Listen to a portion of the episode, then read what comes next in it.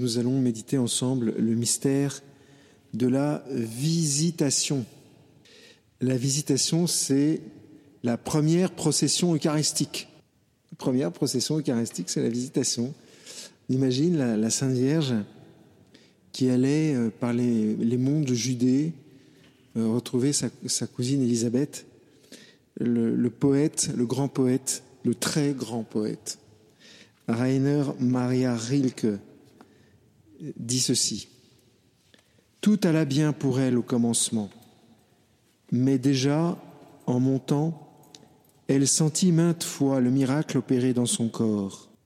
Alors, elle s'arrêtait et respirait sur les hautes collines de Judée. Cependant, s'étendait autour d'elle non le paysage, mais sa propre plénitude. Elle avait, elle savait ceci à chaque pas, on ne surpasserait jamais la grandeur qu'elle éprouvait maintenant. Et il lui tardait de poser la main sur le sein de l'autre, aux fruits plus mûrs. Et les femmes, l'une vers l'autre, chancelant, caressèrent leurs robes et leurs chevelures. Chacune, pleine de son dépôt sacré, prenait refuge en sa parente. Ah, le Sauveur en Marie n'était encore qu'en fleurs. Pourtant déjà, dans le sein de l'aîné, la joie fit bondir le Baptiste. Voilà cette petite introduction par le poète Rainer Maria Rilke. Mais rien ne vaut l'écriture, alors il faut se remettre en mémoire cet événement que nous raconte Saint Luc. En ces jours, Marie se mit en route et se rendit avec empressement vers la région montagneuse, dans une ville de Judée. Elle entra dans la maison de Zacharie et salua Élisabeth. Or, quand Élisabeth entendit la salutation de Marie, l'enfant tressaillit en elle. Alors Élisabeth fut remplie de l'Esprit Saint et s'écria d'une voix forte, Tu es bénie entre toutes les femmes, et le fruit de tes entrailles est béni. D'où m'est-il donné que la mère de mon Seigneur vienne jusqu'à moi? Car lorsque tes paroles de salutation sont parvenues à mes oreilles, l'enfant a tressailli d'allégresse en moi. Heureuse celle qui a cru à l'accomplissement des paroles qui lui furent dites de la part du Seigneur. Marie dit alors, mon âme exalte le Seigneur, exulte mon esprit en Dieu mon Sauveur. Il s'est penché sur son humble servante, désormais tous les âges me diront bienheureuse. Le puissant fit pour moi des merveilles, saint est son nom. Sa miséricorde s'étend d'âge en âge sur ceux qui le craignent. Déployant la force de son bras, il disperse les superbes. Il renverse les puissants de leur trône, il élève les humbles. Il comble de bien les affamés, renvoie les riches les mains vides.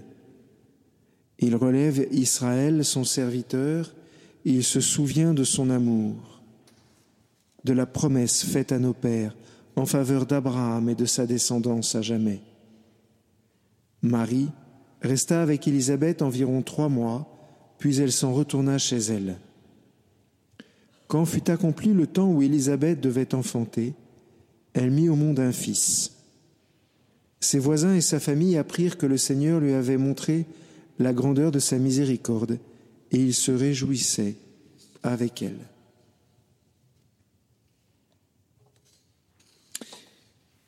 Après avoir entendu l'ange lui, proposer ce destin inouï d'être la mère du Sauveur, la Sainte Vierge part en visite. La Sainte Vierge pose un acte de, charité. C'est-à-dire qu'après la Sainte Vierge euh, pose un acte de foi et accepte ce que le Seigneur veut pour elle, à peine la charité se répand.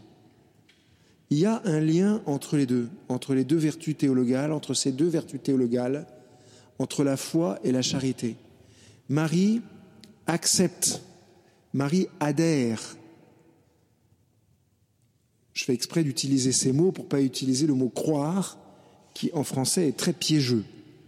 Parce que croire en français, c'est avoir une opinion. Alors que là, il ne s'agit pas de ça.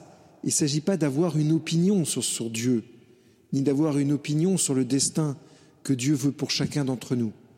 Il s'agit d'adhérer, comme dit Thomas d'Aquin, d'adhérer à la vérité qui m'est proposée, à savoir que le Seigneur est mon Dieu et qu'il a sur moi une vision. Il a sur chacun d'entre nous une vision. Aucun d'entre nous ne vit sur cette terre par hasard. Tous autant que nous sommes, le Seigneur a voulu que nous existions. Tous. Après, nos parents ont fait ce qu'il fallait, mais le Seigneur, du coup, s'est réjoui quand il a vu que, notre maman était enceinte. Enfin, son plan allait pouvoir se, se réaliser. On réalise pas souvent ça, mais je pense que c'est très important de prendre conscience de la grandeur, du désir de Dieu pour chacun d'entre nous. Parce que sinon, on ne peut pas répondre à l'appel que le Seigneur nous donne. On ne peut pas répondre au désir que Dieu a, sur nous. C'est indispensable de savoir ça. Et d'ailleurs, je voulais y venir un petit peu plus tard, mais je brûle d'impatience de vous dire une chose que je trouve très très belle à propos d'humilité, parce qu'évidemment la Sainte Vierge est humble, elle est immaculée conception. Bon. Mais voilà la phrase qu'elle dit. Il s'est penché sur son humble servante. Jusque-là, tout va bien. Et ensuite, elle dit, Désormais tous les âges me diront bienheureuse. La plus humble de toutes les femmes dit Désormais, tous les âges me diront bienheureuse. Ce qui est une indication sur la vertu d'humilité. Vertu d'humilité n'est pas de se mettre sous le paillasson et de marcher derrière la peinture des murs. Être humble, c'est assumer le don de Dieu en moi. Être humble, c'est être en vérité telles que sont les choses. Alors, la Sainte Vierge est humble et, dans cette humilité, reconnaît que Dieu lui a parlé et reconnaît que l'œuvre du Seigneur en elle. Et donc, elle part parce que la foi, la puissance de la foi va lui donner, ce que je viens de dire, euh, une charité et un amour immense. Alors, qu'est-ce que c'est que cette foi que la Sainte Vierge a vécue? Parce que souvent, les gens disent, mais la Sainte Vierge est Immaculée Conception, donc elle ne vit pas dans la foi. Erreur. La Sainte Vierge est l'un d'entre nous, l'une d'entre nous, et donc elle a vécu dans la foi. Ça veut dire que la Sainte Vierge a eu, comme vous et moi, chers frères et sœurs, à adhérer à ce que le Seigneur lui proposait. N'imaginez pas que quand le Seigneur a débarqué dans sa maison, pour la Sainte Vierge, c'était très facile de dire oui. Au contraire, puisqu'elle était Immaculée Conception et sans péché, elle avait une possibilité beaucoup plus grande de dire non, puisqu'elle était parfaitement libre. Libre parfaitement, si vous voulez, vous prenez le truc dans, le sens qui vous amuse, mais elle aurait d'un autre côté, puisqu'elle était Immaculée Conception, elle savait choisir ce ce qu'il y a de meilleur pour elle. Elle savait choisir. Donc la foi, c'est une capacité d'adhésion que chacun d'entre nous avons pour recevoir de Dieu ce dont nous avons besoin. À chaque fois que nous posons un acte de foi, Dieu nous divinise. Si pendant que je parle, vous dites Seigneur, je crois en toi, Dieu vous divinise, Dieu vous transforme. Et donc j'imagine bien la Sainte Vierge sur les monts de Judée, allant vers sa cousine Élisabeth, probablement dans le silence, comme souvent avec la Sainte Vierge, et j'imagine bien, je vois bien la Sainte Vierge en train de poser des actes de foi, en train de, lancer son cœur vers le Seigneur, en, en train d'adhérer à l'amour de Dieu. Je ne sais pas ce que l'Esprit Saint a mis dans son cœur, mais je pense que le cœur de la Sainte Vierge devait être brûlant en allant vers Élisabeth. Mais peut-être qu'en même temps, elle vivait l'obscurité de la foi, parce que vous savez, la foi a deux, qualités. La foi est à la fois certaine et elle est aussi obscure. Deux qualités de la foi. Mais la Sainte Vierge a vécu dans cette obscurité. N'imaginez pas que la Sainte Vierge voyait la Trinité. D'abord, elle n'avait pas besoin de voir la Trinité puisqu'elle avait un petit homme dans le bidon. Quand elle touchait son ventre, la Sainte Vierge avait l'un de la Trinité. Et n'avait pas besoin de la voir. Mais pour nous, c'est pareil. Depuis notre baptême, nous avons la Trinité en nous. Vous voyez que la Sainte Vierge nous montre comment euh, vivre avec le Seigneur, en présence du Seigneur. Donc, elle va vers sa cousine Élisabeth, où son fiat va se déployer, où son oui va se déployer et passer de son cœur dans le cœur de sa cousine. Avec Élisabeth, on peut dire que la Sainte Vierge va se donner totalement, absolument et concrètement. C'est-à-dire que c'est une chose de dire oui, mais ensuite, il faut agir. Il faut poser les actes de volonté enfin, que la volonté permet. Et ça, c'est l'Esprit Saint qui nous renseigne. Et l'Esprit Saint renseignait la Sainte Vierge. Et ce que l'Esprit Saint a dû dire à la Sainte Vierge, ben, tu vas voir ta cousine Élisabeth. Exactement comme pour nous, quand l'Esprit Saint nous dit téléphone à oncle Charles, parce qu'il est probablement tout seul en ce moment, il y a longtemps que tu n'as pas pris de ses nouvelles. Ou euh, appelle tante Gertrude, parce que euh, tante Gertrude a besoin de savoir comment tu vas. C'est l'Esprit Saint qui nous renseigne.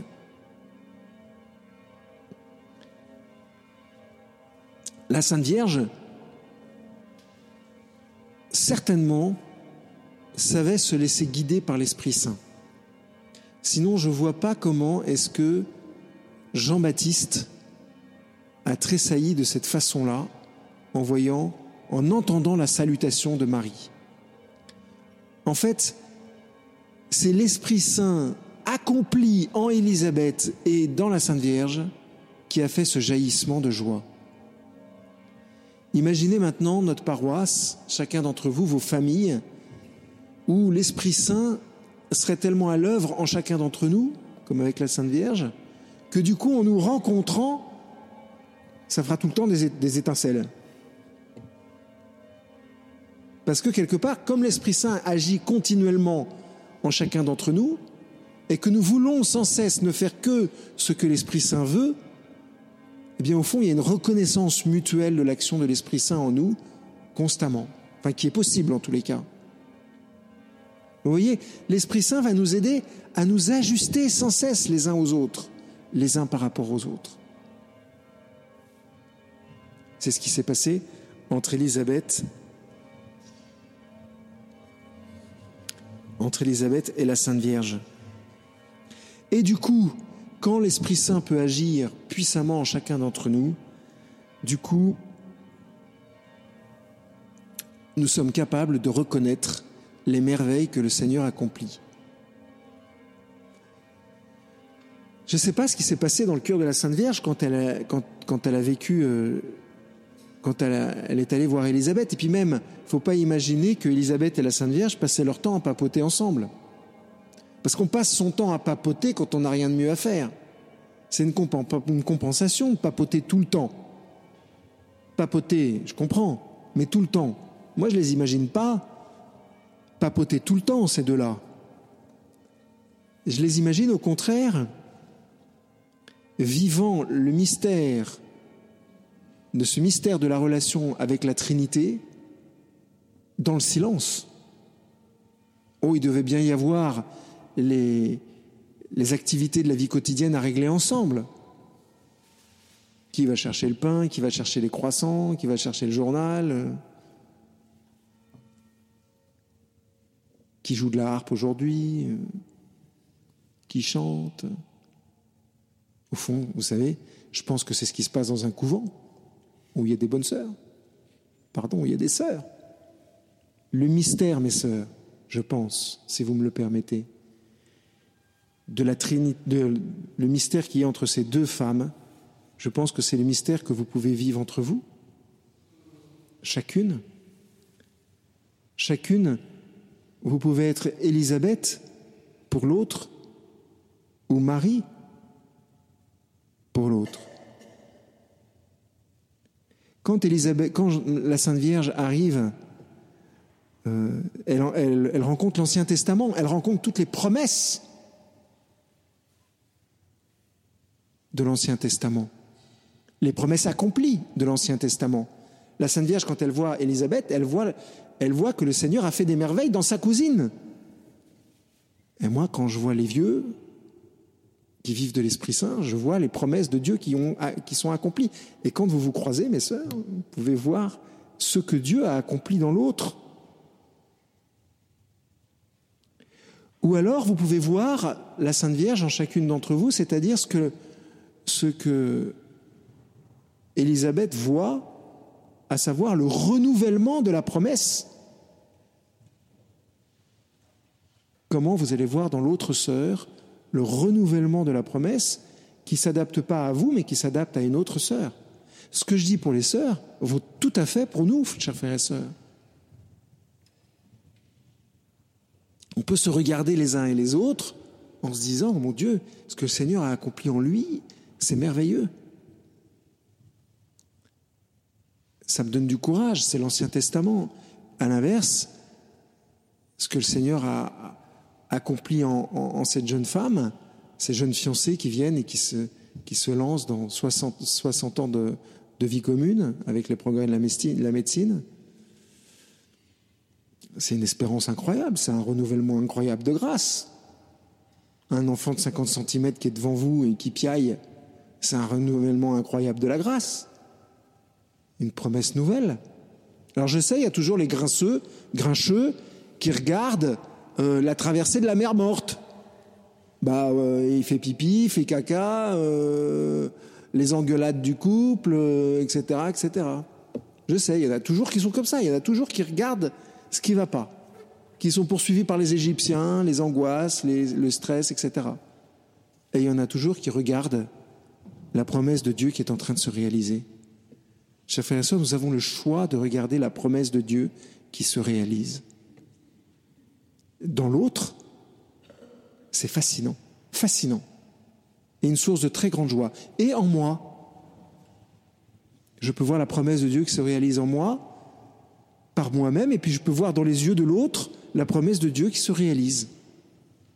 Et vous voyez, chers frères et sœurs, du coup, je crois qu'on peut vraiment, avec la Sainte Vierge, dire, il fait pour moi des merveilles. Mais moi, j'ai envie de dire, il fait pour nous des merveilles. Pour chacun d'entre nous. Saint est son nom. Pourquoi est-ce que la Sainte Vierge, la Sainte Vierge dit ça? Parce qu'elle fait l'expérience de la puissance du nom de Dieu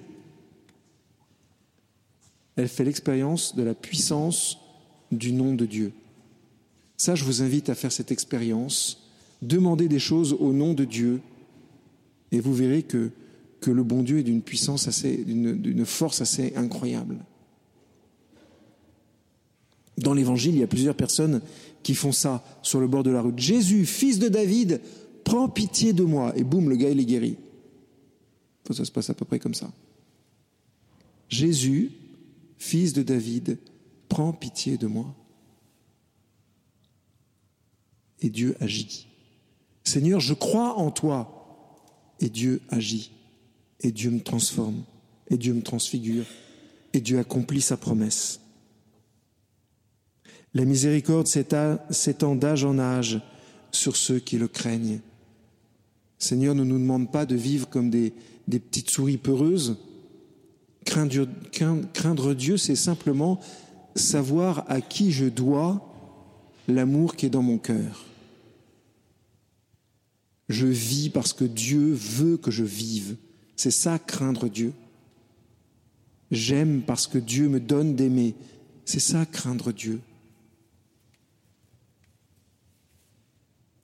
Quand j'ai peur, quand je pêche, je peux retourner vers mon Père qui me couvre de son manteau de miséricorde.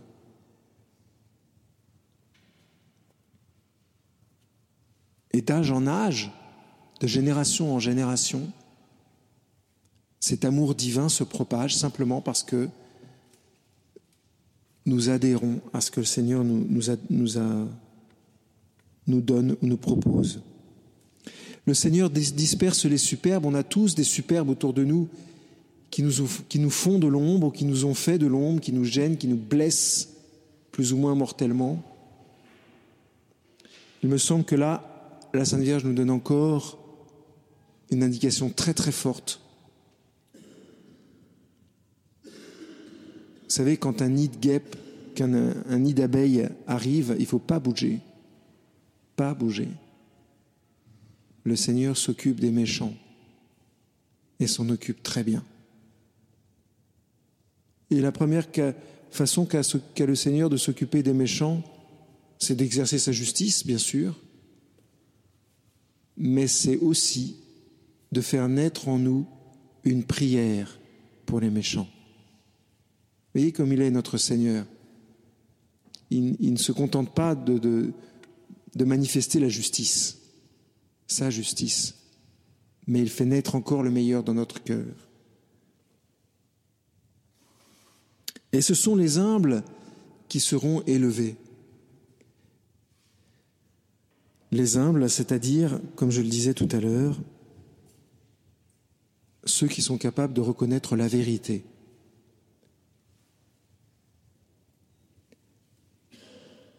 Je vous disais hier ou avant-hier, je ne sais plus, je crois que c'est à vous que je disais ça, que Simone Veil, la philosophe, dit qu'on reconnaît un génie à sa capacité de voir le réel tel qu'il est. Eh bien, je pense qu'on est tous des génies.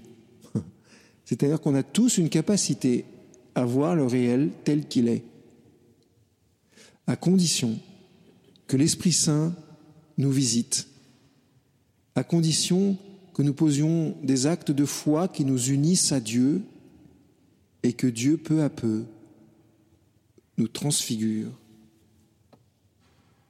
et fasse vivre en nous son alliance de génération en génération. Amen.